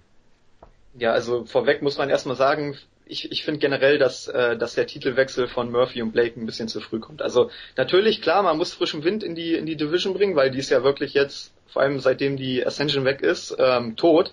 Aber ähm, ja, Blake und Murphy gucken wir letzte Woche den Sieg über die Ward Villains und dann heute schon gleich den Tag Team Titel gewonnen. Ähm, ja, das ging mir einfach ein bisschen zu schnell. Du hast auch richtig gemerkt, die, die Crowd, natürlich sind sie ein bisschen abgegangen auf den, auf den Upset-Sieg, aber ähm, gerade im Match war, waren die Reaktionen eher verhalten. Vor allem die Lucha Dragons sind ja jetzt auch kein Team, was richtig over ist. Dieses Lucha Lucha kommt ja im Match wirklich kaum vor. Und selbst wenn, wenn die, ähm, wenn die beiden das anstimmen, selbst dann halten sich die Fans noch zurück. Also das ist mir wirklich gerade hier aufgefallen, dass wirklich die Reaktionen sehr, sehr verhalten sind. Die Crowd war aber, ich fand in der Show allgemein relativ ruhig. Äh, das ist, ist mir allgemein aufgefallen. Sonst ist da ein bisschen mehr los. Also selbst im, im Endsegment, wo wir nachher noch drauf zu sprechen kommen, war es relativ ruhig. Da war, war, war so eine sehr merkwürdige Stimmung im Allgemeinen. Ich finde einfach, man, man hätte, man hätte da so eine Underdog-Story aufbauen können mit den beiden, aber das, dafür ging es dann letztendlich zu schnell. Man hätte die beiden hatten nie wirklich die Chance, eine Beziehung zu den Zuschauern aufzubauen durch, durch Segmente, durch Matches etc., durch Stories in den Matches. Das, das kam zu früh und letztendlich muss sich die WWE jetzt äh, umsehen irgendwie, dass sie neue Tag Teams reinbringen, weil sonst äh, sehe ich das schwarz für die Tag Team Champions. Ja, vor allem auch das, das Match, wenn du guckst, vier Minuten, ne, es war, es war ein kurzes Match, wir sind glaube ich noch gar nicht überhaupt auf, auf den Ablauf eingegangen, also das Match war ziemlich kurz und auch sehr klassisch gehalten, also es gab jetzt erst das Abtasten, dann die Dominanzphase von Murphy und Blake, aber die war halt relativ kurz, dann das Hot Tag und dann ging es ja schon in die Finish-Sequenz über, also es konnte sich überhaupt kein, wie du selber sagst, keine Match-Story entwickeln. Und äh, Murphy und Blake sind ja auch wirklich ja, relativ farblose Charaktere. Ne? Also die bringen nichts wirklich rüber. Ähm, ich habe hier aufgeschrieben, die erinnern mich stark an Kurt Hawkins und Zack Ryder zu ihrer Anfangszeit, als sie noch die Edgeheads äh, waren. Und ähm, ja, also die, die bringen für mich auch nichts rüber. Auch die Namen klingen jetzt nach nichts. Ne? Also das ist alles noch nicht so richtig ähm, entwickelt und deshalb finde ich das einfach viel zu früh für die beiden. Als ich die Namen das erste Mal gelesen habe, dachte ich, ach du Scheiße, das ist ja, das ist ja das, das sind ja die Klischee-Namen überhaupt. Buddy Murphy und Wesley Blake. Also die könnten im Prinzip auch in einem, in einem äh, Actionfilm von von sonst wem mitspielen als irgendwelche ballernden Rum, äh, Rumgeballer-Charaktere. Äh, nee, also die Tag Team Division ist, ist, ist schlimmer als bei ist schlimmer als im Main Roster. Also das ist ja, das, das Problem ist, glaube ich, auch, ähm, dass, dass Itami und Baylor einfach nicht, nicht zusammen, oder, beziehungsweise in der Tag Team Division sind. Ich hätte eigentlich gedacht, nachdem sie da zusammengearbeitet haben, dass sie jetzt auch Jagd auf den Tag Team Titel erstmal machen, weil ähm, ja, ich, ich sehe jetzt noch nicht so richtig, wo es, wo es für die beiden hingehen soll. Sie sind jetzt beide in der Singles Division, aber ich kann mir jetzt nicht wirklich ausmalen, was in nächster Zeit an Fäden ansteht, denn ich denke mal, dass, dass äh, Sami Zayn gegen Kevin Owens sich noch ein bisschen ziehen wird. Ähm, ja, und der World-Teil ist damit kein Thema und ähm, so viele Singles-Fäden gibt's ja dann bei NXT auch nicht. Ne? Also ich hätte es, glaube ich, besser gefunden, wenn die wirklich in die Tag Team Division gegangen wären, da hätten sie auch den Titel gewinnen können und ähm, eine schöne Regentschaft machen können, aber so ja, wie gesagt, Murphy und Blake wirklich ähm, einfach bei mir noch nicht angekommen und auch die You Deserve It Chance, glaube ich, der Fans waren danach eher so ein bisschen ähm, ironisch gemeint, als dass es jetzt wirklich ernsthaft war, denn äh, ja, warum sollten die beiden es verdient haben, ne? Ja, nach einem Match äh, sollte man vielleicht drüber nachdenken. Ja, ich denke auch. Also man hätte bei, bei Baylor und Itami ganz einfach eben, man hätte ja, das hätte ja alles langsam auf eine, auf eine Einzelfehde hindeuten können irgendwann. Ich meine, man hätte sie ja nur durch irgendwas trennen müssen und dann hätten sie, hätten sie eine Einzelfehde gehabt, das Ganze wäre besser, besser aufgebaut geworden, äh, worden. Jetzt, jetzt wirkt es ein bisschen krampfhaft, versucht sie in die, sie zu etablieren als Einzelkämpfer und das ist ein bisschen schade, da verschenkt man viel Potenzial. Ja, sehe ich, sehe ich ähnlich. Ähm, ja, äh, viel mehr gibt's dazu eigentlich auch nicht zu sagen, oder? Nee, kommen wir gleich zum nächsten. Genau. Ähm, ja, gehen wir weiter. Dann gab's einen kurzen Recap zum Brawl in der letzten Woche zwischen den vier Diven ähm, und gleich noch ein Segment hinterher mit Charlotte und Bailey. Ähm, Charlotte wollte, nee, Bailey wollte sich nicht entschuldigen. Ähm, ja, gibt eigentlich nicht viel dazu zu sagen. Also ich würde einfach sagen, dass es den Charakter von Bailey ein bisschen weiter entwickelt, denn ähnlich wie bei Sami Zayn kam sie ja immer rüber als die super nette und Liebe, ne? Und jetzt äh, ja, zeigt sie auch mal ein bisschen mehr Charakter, ein bisschen mehr Tiefe und ist halt nicht mehr dieses typische WWE-Face. Ja, hat er, glaube ich, auch gesagt. Sie hat äh, meinte, glaube ich, in der Promo auch, dass äh, sie gesehen hat, was Sami Zayn gebracht hat, dass er, dass er sich ein bisschen anders entwickelt, dass er bisschen rücksichtsloser wird, äh, dass er jetzt NXT Champion ist und das will sie jetzt auch machen. Und äh, ja, Bailey ist, ist im Ring super, aber es fehlt ja ganz oft an Charakter und an, an Entwicklung auch, am Charakterlichen und äh, das könnte man damit jetzt so ein bisschen eingeleitet haben, dass das wieder besser wird. Genau, also ich denke mal, da werden wir nachher in dem Tag Team Match auch noch drüber sprechen, denn ähm, ja, ich habe schon eine Idee, wie es ungefähr ablaufen könnte, aber dazu dann später mehr. Ähm, ja, dann kam Tyler Breeze, der angekündigt hat, dass er enttäuscht über die Niederlage letzte Woche war und sich jetzt in Ruhe das Turnier weiter angucken wird. Ähm, ich habe aufgeschrieben, was könnte mit diesem Segment gemeint sein. Also ich weiß einfach nicht, wo das hinführen soll, ob er damit jetzt irgendwen attackieren will oder so. Keine Ahnung, was er damit meinte. Nee, ich auch nicht. Also es, äh, ja, es, es war so, wirkte so ein bisschen so, als würde man Tyler Breeze unbedingt drin halten wollen in den Shows, dass man ihn nicht so ganz vergisst, weil der hängt gerade dermaßen in der Luft, äh, das ist, der ist, der ist ja bei NXT völlig abgestürzt im Prinzip. Also der war ja, war ja Champion, dann ist alles und dann ging es im Prinzip den Berg, äh, den Berg runter und dann wusste man nicht mehr so wirklich, was man mit ihm machen soll. Und das befürchte ich eben auch bei Baylor und Itami, weil solange nicht die NXT Championship mit drin ist, waren die Einzelfäden bisher eher mau. Und das ist gerade für, für Neulinge äh, nicht gut, was man jetzt bei Tyler Breeze eben sieht, der jetzt wirklich in der Luft hängt. Ja, wobei, wobei gerade mit Breeze wäre es ja auch einfach was aufzubauen. Ne? Er hat ja dieses dieses Schönlink-Gimmick äh, und er passt immer auf sein Gesicht auf und so weiter. Und dann könnte man ja einfach so eine Story bauen, äh, aufbauen, dass ihm irgend, irgendeiner laut Storyline die Nase bricht oder so und sein Gesicht damit zerstört und daraufhin wird er dann wütend. Irgend sowas könnte man ja bucken. Ne? Ja, ja, genau. Also Potenzial hat das Ganze schon, aber ich glaube wirklich so momentan äh, wissen sie nicht so recht, was sie mit ihm anfangen sollen. Genau.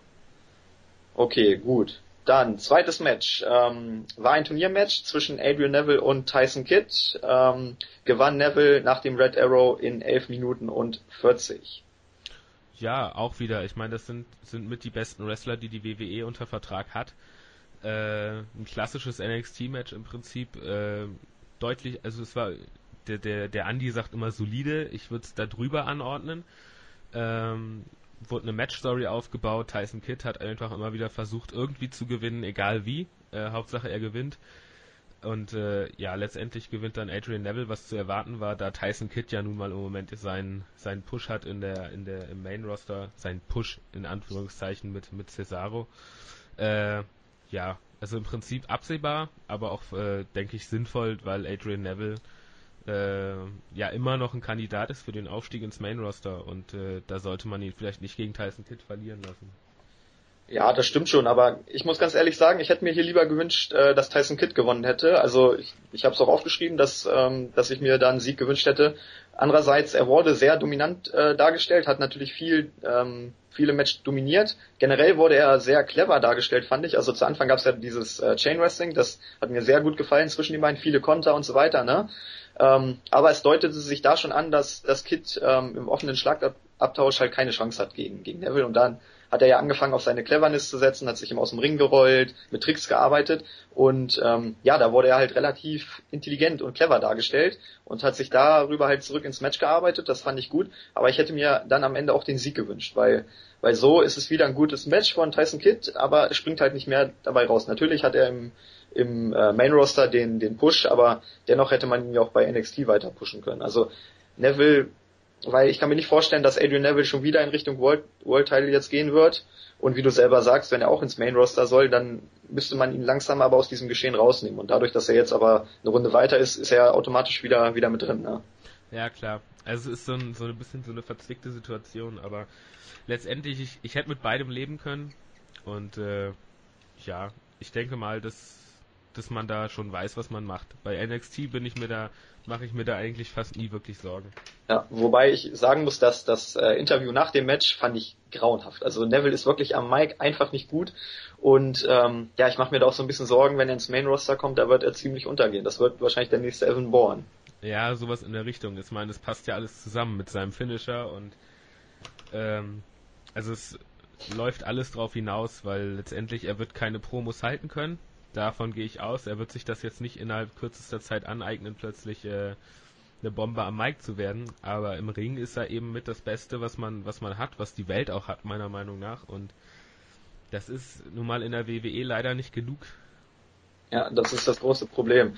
Ähm, ja, ich möchte jetzt nicht nochmal das, das ähm, ansprechen, was ich im Wort im WWE Talk Bereich geschrieben hatte, aber ähm, da komme ich vielleicht zu, wenn wir zum Baron Corbin Dempsey Match kommen, komme ich da vielleicht nochmal zu. Ähm, eine Sache noch, Sammy Callihan bzw. Solomon Grove ähm, wurde ja an, angekündigt, beziehungsweise ein Debüt angedeutet durch den Einspieler beim, beim Entrance ähm, von Neville.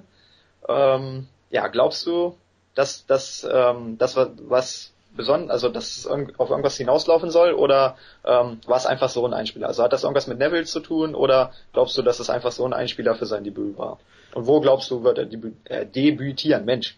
Ich denke, dass sein, sein Debüt jetzt, also sobald sowas kommt, liegt es nicht mehr weit weg. Äh, dass es jetzt, da ist, da ist nun mal bei dem beim Entrance von Adrian Neville kam, denke ich auch, dass die beiden dann am Ende was miteinander zu tun haben werden, was dann natürlich auch darauf hindeuten könnte, dass eventuell ähm, das ganze Geschehen von Adrian Neville, dass Adrian Neville von dem Titelgeschehen wieder weggezogen wird, was du eben schon wieder sagtest.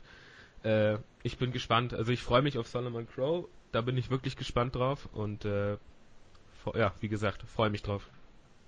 Okay, gut. Ähm, ja, dann ging es weiter. Sasha Banks und Becky Lynch waren backstage zum Interview. Auch da wurden wieder ähm, Spannungen zwischen den beiden aufgebaut. Ähm, ja, ich denke, da wird Becky in den nächsten Wochen irgendwann gegen Sasha endgültig turnen. Vielleicht schon dann beim Pay-Per-View beziehungsweise beim Special und ähm, ja, mehr gibt's da auch nichts zu sagen, oder? Ja, ich meine, es ist ja, sie haben es ja von Anfang an angekündigt, es ist eine Allianz, keine Freundschaft und äh, eine Zweckallianz und von daher ist das ja abzusehen, dass, dass da irgendwann mal Zickenkrieg gibt.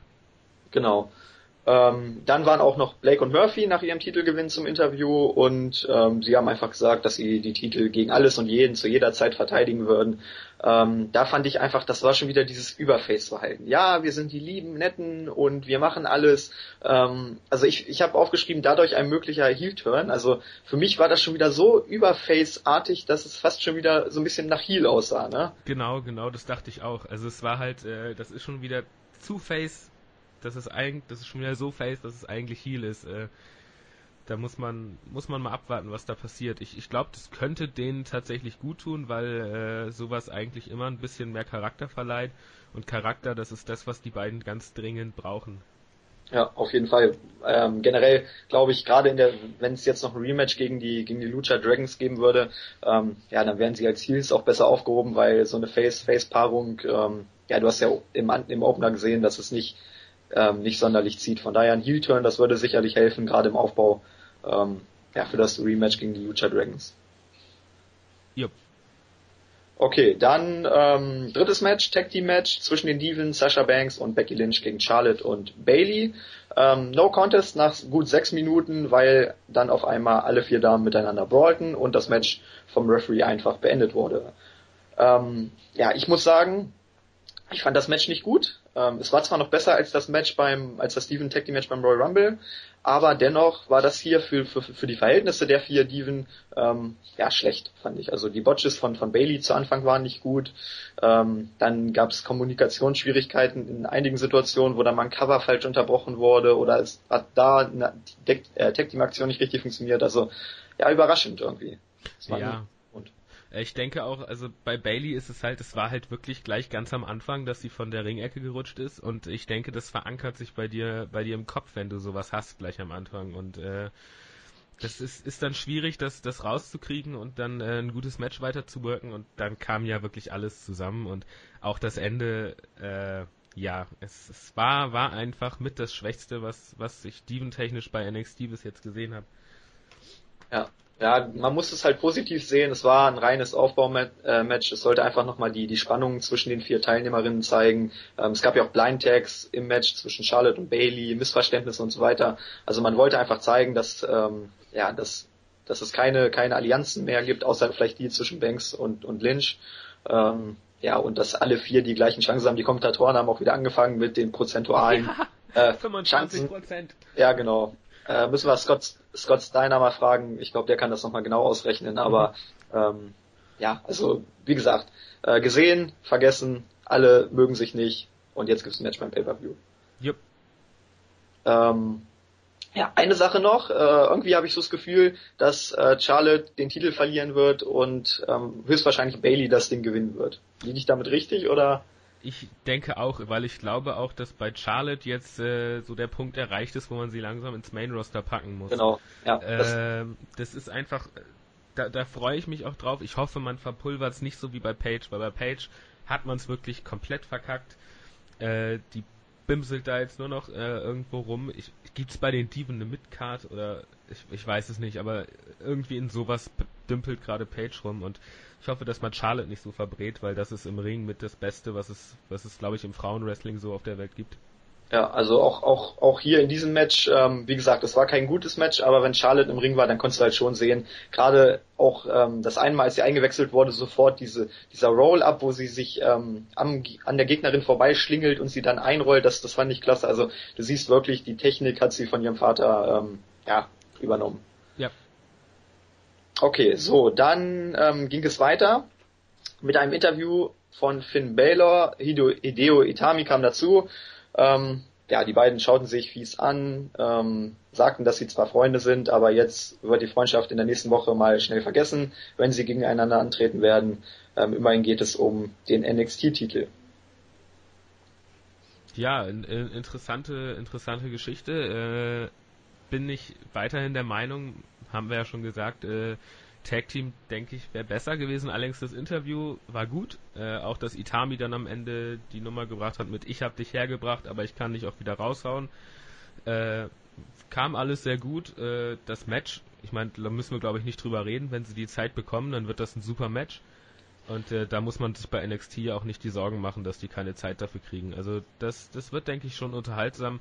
Wo es dann hinführt, das ist die Frage. Wo es dann weiter hinführt, da müssen wir dann gucken, wie es weitergeht ja, generell nach dem NXT-Special, da bin ich momentan noch ein bisschen, ähm, ja, ein bisschen ahnungslos, müssen wir abwarten, äh, auch wie Solomon Crow dann eingeführt wird. Also es wird spannend, dann auch die Zeit danach. Ähm, zu dem Segment hier, also im Main Roster hätte dieses Segment wahrscheinlich im Ring 15 Minuten gedauert. Die beiden hätten genau das gleiche gelabert, nur ähm, ja, in tausend Verzierungen. Hier hatten wir wirklich ein Interview, das ging 30 oder 45 Sekunden. Ähm, ja, und alles wurde gesagt, was gesagt werden musste. Es gibt Spannung zwischen den beiden und ich freue mich einfach enorm auf das Match. Also, wie gesagt, 30 Sekunden und ich freue mich schon mehr, als wenn, äh, wenn ein Anfangssegment bei Raw eine Viertelstunde geht und das gleiche bei rauskommt. Ja, aber äh, was die Anfangssegmente bei Raw angeht, da haben wir ja, das, das brauchen wir ja nicht nochmal aufrollen. Das ist ja eher ein Downer als ein, als einer des, als dass es nochmal was so bringt irgendwie. Also ja, natürlich, aber das, das Prinzip ist ja eigentlich, dass das Anfangssegment etwas aufbaut, aber das ist ja bei WWE nicht so. Naja.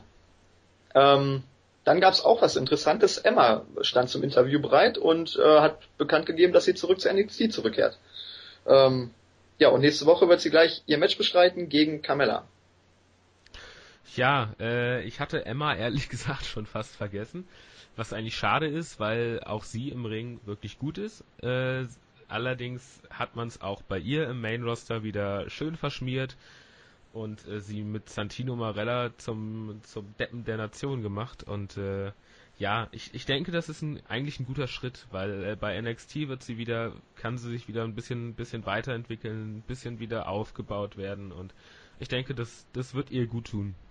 Ja, vor allem du musst halt auch sehen, dass äh, wenn Charlotte wirklich weggeht, ähm, hoch ins Main Roster, dann hast du halt nicht mehr so viel. Ne? Dann hast du Bailey, sag ich mal, wenn sie wirklich Championess wird, ähm, vielleicht noch in der Fehde gegen Sasha Banks, die gab's ja jetzt länger, wobei ich glaube, dass, ähm, dass Banks eher dann gegen Lynch fäden wird, weil sich die beiden halt zerstritten haben und dann könnte man Emma vielleicht als Herausforderin aufbauen. Von Carmella ehrlich gesagt halte ich nicht viel, also ich glaube nicht, dass die irgendwas reißen wird. Ähm, ja, aber wie gesagt, Emma dann als Herausforderin auf Bailey, das wäre mit Sicherheit nicht schlecht. Ja, sehe ich ähnlich. So, dann ähm, viertes Match. Baron Corbin, auch ein, ein Turniermatch. Baron Corbin gewann gegen Bull Dempsey durch Pin nach dem End of Days. Eine Minute 29 nur. Kurzes Match, ähm, ja. Es war leider im Prinzip wieder ein Squash. Also Bull Dempsey, äh, der Mini-Big Show, wie ich ihn gerne nenne, mit Haaren wird, es ist im Prinzip, ist nur Kanonenfutter Woche für Woche für ihn. Äh, Baron Corbin an sich ist allerdings, äh, ist, ist, bin ich ein Riesenfan von. Also der End of Days ist, ist einer meiner Lieblingsfinisher inzwischen. Äh, und der, der Typ ist einfach charismatisch, ist ein Big Man und äh, könnte mal wieder ein richtig guter Big Man werden äh, in der WWE.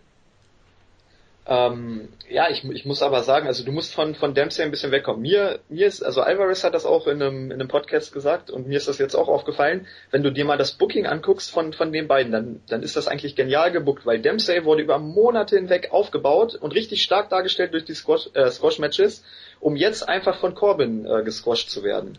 Und das pusht ja dann wiederum Corbin enorm. Also ich denke mal, dass Dempsey wirklich nur ähm, ja, das, das Mittel zum Zweck war, damit Corbin wirklich einen Monster-Push erhält.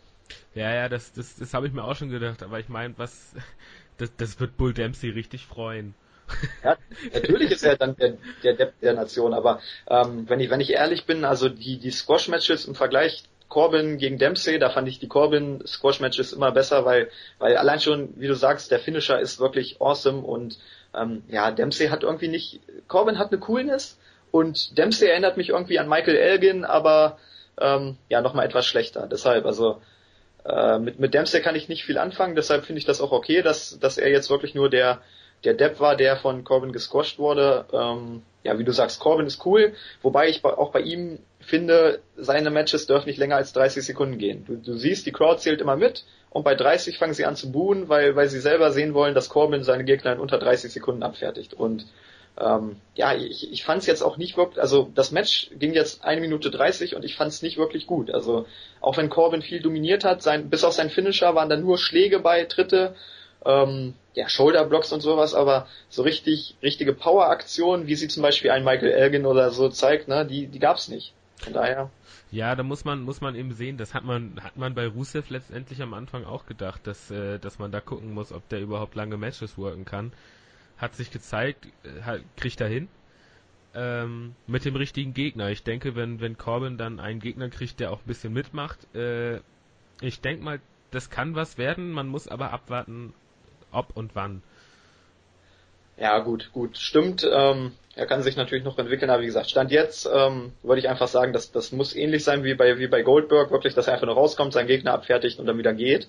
Und ähm, das kannst du halt nur bis zu einem gewissen Punkt äh, durchziehen. Und da sind wir halt wieder bei dem Punkt, ähm, dass ich einfach kein Fan von Powerhouses bin, die keine guten Matches wirken können. Ne? Und das habe ich ja, was ich vorhin schon angesprochen habe, in dem im Talk-Bereich geschrieben. Und ähm, ja, das sehe ich auch immer noch so, vor allem weil es hier halt auch wieder zu sehen war. Ähm, ich bin einfach kein Fan der Powerhouses. Ja, das ist ja jedem selbst überlassen. Also ich äh, ab und zu mag ich das mal, wenn es wenn's, wenn's Überhand nimmt, dann bin ich da auch kein Fan von. Also ich bin auch äh, logischerweise eher Fan von so Matches wie, wie jetzt äh, das, das Titelmatch beim, beim Pay-Per-View, beim Royal Rumble, aber ab und zu kann man, kann ich mir auch sowas mal angucken. Und äh, ja, natürlich wirst du mit sowas nicht, nicht der große, der große Macker in der WWE. Aber äh, ja, wie gesagt, ich, ich glaube, da ist noch Potenzial in der Entwicklung und äh, da muss man, muss man gucken, wie sich das entwickelt.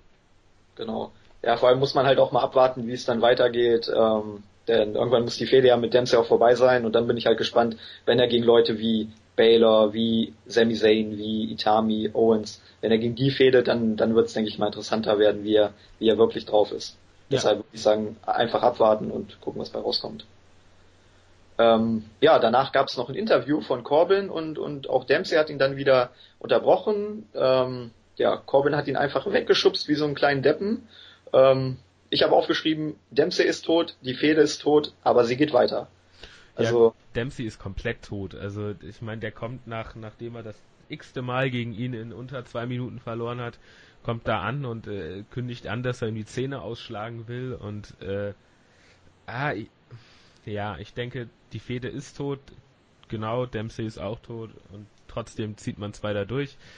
Ähm, ja, ich, man sollte es beenden, bevor es zu spät ist. Ja, du, du kannst es jetzt wirklich nur noch so retten, dass, dass Dempsey jetzt Corbin wirklich einmal richtig abfertigt, also wirklich auch einen Beatdown macht und ähm, dass die beiden dann nochmal ein Match bestreiten, ähm, wo Dempsey dann richtig gut mithält, ein enges Match, was vielleicht dann auch mal ein bisschen länger geht. Nur ist halt die Frage, ist es dann gut genug? Und das glaube ich einfach nicht. Das, ähm, das Ding ist, dass du, du kannst Corbin gegen einen guten Wrestler, der jetzt schon ein guter Wrestler ist, kannst du ihn länger als fünf Minuten in den Ring stellen. Du kannst aber nicht zwei Leute in, zusammen länger als fünf Minuten in den Ring stellen, die beide im Prinzip keine längeren Matches bis jetzt geworkt haben können, wollen, was weiß ich. Äh, also wenn du, wenn du ihm einen guten Partner gibst, kriegt Corbin das, denke ich, hin. Aber mit, mit Dempsey ein längeres Match, ich glaube, das wird zäh und auch nicht unterhaltsam. Genau, ja, das, das Problem sehe ich nämlich auch deshalb. Also ähm, ja, ich, ich bin auch der Meinung, dass man die Fehde jetzt lieber äh, beenden sollte und Corbin vielleicht wirklich mal einen, äh, einen guten Wrestler an die Seite stellen sollte, um dann zu sehen, was wirklich möglich ist. Ja.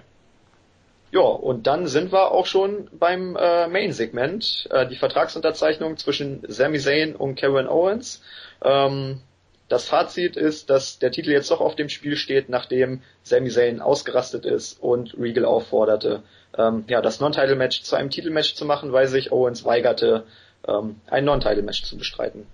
Da wird mich jetzt wird mich jetzt interessieren, weil im Board äh, gab es ganz viele, die meinten, dass äh, dass das nicht gut ist, dass man ihm jetzt den Titel das Titel das Titelmatch so schnell gibt. Ähm, da war unter anderem der Master FF 1986 zum Beispiel und äh, da haben ganz viele gesagt, dass es, dass es zu früh ist oder dass es nicht, mhm. nicht gut ist, weil, weil äh, Owens ja nun noch nicht so lange da ist und die Leute, die, die Steen vielleicht vorher nicht kannten, dass die ihn, äh, dass die das nicht so ganz, ganz verstehen. Aber ich glaube, also meiner Meinung nach, bei NXT kannst du es machen, weil die NXT-Fans, die da sitzen, das sind immer die gleichen. Und die kennen Kevin Steen einfach. Das, das funktioniert bei denen. Im Main Roster wäre das was anderes. Aber ich glaube, bei NXT kannst du sowas machen. Wie stehst du denn dazu? Ja, also du, du hast es doch allein schon, also du hast ja vorhin gesagt, dass die Crowd äh, ziemlich leise war, aber gerade bei dem Segment gab es fast schon wie, wie im Stadion Gesänge gegeneinander. Da gab es ja einerseits die Ole-Chance von der einen Seite und die, die Fight Owens Fight-Chance von der anderen Seite. Also du hast wirklich ge äh, gemerkt, die wissen, was die beiden für eine Historie haben, die kennen die beiden und ähm, deshalb war da auch so eine angespannte ähm, Atmosphäre. Also ähm, die beiden haben ja wirklich nicht viel gesagt, ne? aber allein die Blicke, ich, ich saß da wirklich gespannt vor und habe einfach nur die, die Gesichter der beiden beobachtet, weil mich das so fasziniert hat, gerade weil, weil man halt die, die Hintergrundgeschichte kennt und weiß auch, wie, wie die beiden übereinander denken. Und da war es ein, einfach unglaublich interessant, so diese Promo zu hören und, und allein in die Gesichter zu schauen, wie die beiden gerade denken. Äh, für alle, die vielleicht äh, die, die Fehde bei Ring of Honor nicht gesehen haben, es gibt, glaube ich, auf YouTube äh, einen guten Teil von dem Ladder Match der beiden um den um den Titel äh, das einfach mal angucken, schon gehypt sein auf das Match und sich freuen. Äh, weil, als du die Gesichter ansprichst, ich habe da hab da auf ein anderes Gesicht geachtet, was ich wieder großartig fand und das war William Regal, der da völlig angewidert dann draufgeschrieben hat, dass es doch um den Titel geht und das war also Regal ist einfach ist einfach äh, ein super GM, also sowas sowas bräuchte man für die Main Shows im Prinzip auch. Weil äh, was Besseres gibt es im Prinzip nicht als ein William Regal als, als General Manager für eine Show. Absolut, ich finde ihn auch einfach klasse und ähm, ja, er passt einfach in das Produkt, er passt zu NXT und ähm, ja, natürlich, vor allem äh, Owens hat auch den Titel damit wieder mehr Prestige verliehen, ne? weil er gesagt hat, ich kämpfe nicht, ich kämpfe nur um den Titel, weil er halt so wichtig ist. Mir geht's nicht um um Sami Zayn, mir ging es immer nur um den Titel. Es ist nichts Persönliches, es ist nur Business und ja, damit hat er dem Titel wieder zusätzlich Prestige verliehen und sowas hörst du halt in der, ähm, im Main Roster überhaupt nicht, ne? Nee, da denkt man ja, man verleiht dem Titel Prestige, wenn man ihn drei Monate lang gar nicht mehr zeigt. Ähm, genau. Das, das äh, gibt ja auch viele Leute, die tatsächlich da so sagen, dass das stimmt, aber das ist eine absolute Katastrophe. Schön fand ich auch, wie, wie Owens dann irgendwann einfach nur noch in den Seilen hing und das Ganze beobachtet hat, wie das jetzt alles so seinen Lauf nimmt, wie, wie Sami Zayn dann versucht. Das, das fand ich auch äh, für, die, für den Charakter von Sami Zayn sehr gut, äh, dass er halt versucht hat, Regal zu überzeugen. Äh, das, das baut einfach wunderbar auf und ich freue mich so dermaßen auf dieses Match, weil die Ring of Honor Feder einfach so dermaßen gut war und äh, das wird, wird denke ich, ein Match of the Year Kandidat, wenn man es richtig aufzieht. Absolut, glaube ich auch. Ähm, ich habe auch noch aufgeschrieben, dass äh, gerade dieser Ausraster, den du angesprochen hast, äh, der passt einfach zu, zu seiner bisherigen NXT-Karriere. Ne? Es könnte jetzt echt sein, wenn er wirklich den Titel an Owens dann verlieren sollte, dann hat er sich wieder selber verbaut und das ist ja auch so ein bisschen so die Geschichte, ne? dass er immer wieder sich selbst ähm, durch, durch eigene Fehler oder ähm, aufgrund seiner eigenen Schuld ähm, ja, den Erfolg verbaut äh, es war ja auch in dem Titelmatch gegen Adrian Neville so, wo er dann überlegt hat, ob er mit dem Titel zuschlägt oder nicht. Ähm, ja, das, also die Story bei, bei NXT von Sami Zayn ist ja größtenteils, dass er wirklich ähm, ein genialer Entertainer ist, aber meistens an sich selber scheitert. Und das wurde halt hier auch wieder aufgegriffen, dadurch, dass er selber jetzt äh, veranlasst hat, dass der Titel aufs Spiel gesetzt wird. Aber es lässt ihn, das ist, das ist eine wunderbare Kombination, weil es lässt ihn eben auch in gewisser Weise stärker dastehen, weil er halt äh, selber sagt, äh, er hat das Selbstvertrauen, den Titel aufs Spiel zu setzen Und äh, das macht einen Champion natürlich auch stärker. Aber ich meine, was, wenn er sich jetzt da hinstellt und sich weigert, ihm das Titelmatch zu geben und dann das ganze Match abgeblasen wird, wie lässt das denn den Champion bitte dastehen? Ich meine, der Champion muss seinen Titel verteidigen, egal gegen wen, egal wann, egal wo. Und äh, das hat Sami Zayn da mal wieder eindrucksvoll gezeigt und das ist für seinen Charakter wunderbar. Ja, ab, absolut. Also generell, der, der Fädenaufbau von, von Sami Zayn gegen Kevin Owens ist zwar total simpel, aber du siehst, wie einfach Booking im Wrestling sein kann. Du hast einen Angriff, du hast noch einen Angriff, der Champion ist sauer, es gibt eine Vertragsunterzeichnung, ähm, ja, wo, wo dann noch der Titel eingebaut wird und dann am Ende gibt's das Match. Also wirklich nach diesem Segment, die brauchen nächste Woche gar nichts mehr machen. Ich bin ultra gehypt auf das Match. Wie gesagt, allein wegen, wegen dieser äh, Mimiken der beiden, das war wirklich genial, einfach in die Gesichter zu gucken und ähm, ja, ich freue mich einfach wie Bolle auf dieses Match. Ja, also ich meine äh, auch schön die Sign Owen Sign Chance und ja. sowas und ich denke mal, das das wird auf jeden Fall gut und die Crowd äh, wird da gut abgehen und es wird einfach wird einfach ein richtig geiles Match. Ja, Highlight des Segments war aber einfach William Regal, als er zu Anfang gesagt hat, ähm, dass diese Vertragsunterzeichnung nicht enden wird wie andere, also, dass es keine Prügelei geben werde und alle haben gelacht. das wollte ich, wollte ich aber auch noch sagen. Äh, auch schön zu sehen, dass es mal eine Vertragsunterzeichnung gibt, die Impact hat, aber ohne, dass jemand durch den Tisch fliegt. Ja, er hat ja gesagt, dass das Match sonst abgeblasen wird, ne? deshalb ja. hat das schon Sinn gemacht. Aber wie gesagt, ähm, als er das gesagt hat und einfach die ganze Arena hat losgelacht, das musste ich schon ein bisschen feiern. Naja, ähm, ja, äh, Fazit? Eine äh, ne, ne grundsolide NXT-Show mit einem tollen Endsegment, äh, einem schönen Match zwischen Neville und, und Tyson Kidd. Wenn's, äh, was haben wir denn nochmal für eine Skala? 1 bis 10 oder? 1 bis 10, ja. 1 bis 10, dann würde ich eine, eine 6,5, 7, sowas in dem Dreh, denke ich, geben. Ja, also ich, ich muss sagen, dass ähm, im Vergleich zu den letzten Wochen war hier doch ein bisschen, bisschen viel, wo ich Kritik üben musste. Wie gesagt, da hatten wir jetzt Anfang das, das Tag Team Titelmatch, wo wo der Titel gewechselt ist, wo es jetzt ein bisschen fragwürdig ist. Bei NXT ist es ja auch immer so, du kannst schlecht eine Show einzeln bewerten, weil es halt langfristig gebuckt ist. Ne? Genau. Deshalb musst du einfach abwarten, ähm, wie sich das über die nächsten Wochen entwickelt. Aber Stand jetzt, also wenn es um den reinen, reinen Unterhaltungsfaktor der Show geht, ne, dann ähm, ja, hast du ein, ein solides Tag Team Match zu Anfang, ein wirklich starkes Match zwischen Neville und Kid. Ähm, ja, das wie gesagt, das, das Steven Match war war nichts. Ja, und, und auch das, das Squash-Match zwischen Corbin und Dempsey war, war nicht sonderlich gut. Dafür aber halt eine, eine wirklich überragende Vertragsunterzeichnung am Ende. Also ähm, ja, Höhen und Tiefen eigentlich sehr, sehr ungewöhnlich für NXT, weil du da hauptsächlich Höhen hast, aber wie gesagt, hier gibt's wirklich einige Sachen, wo wir gesagt haben, ja, muss man erstmal abwarten, mal gucken. Ähm, ja, ich würde auch so sechs Punkte, ähm, ja, gerade noch so, also bei mir geht's wirklich ein bisschen weiter runter. Also ich habe auch überlegt, ob ich vielleicht noch fünf gebe, aber aufgrund allein, allein aufgrund der, der Vertragsunterzeichnung am Ende sage ich dann doch sechs Punkte würde ich auch geben, ja.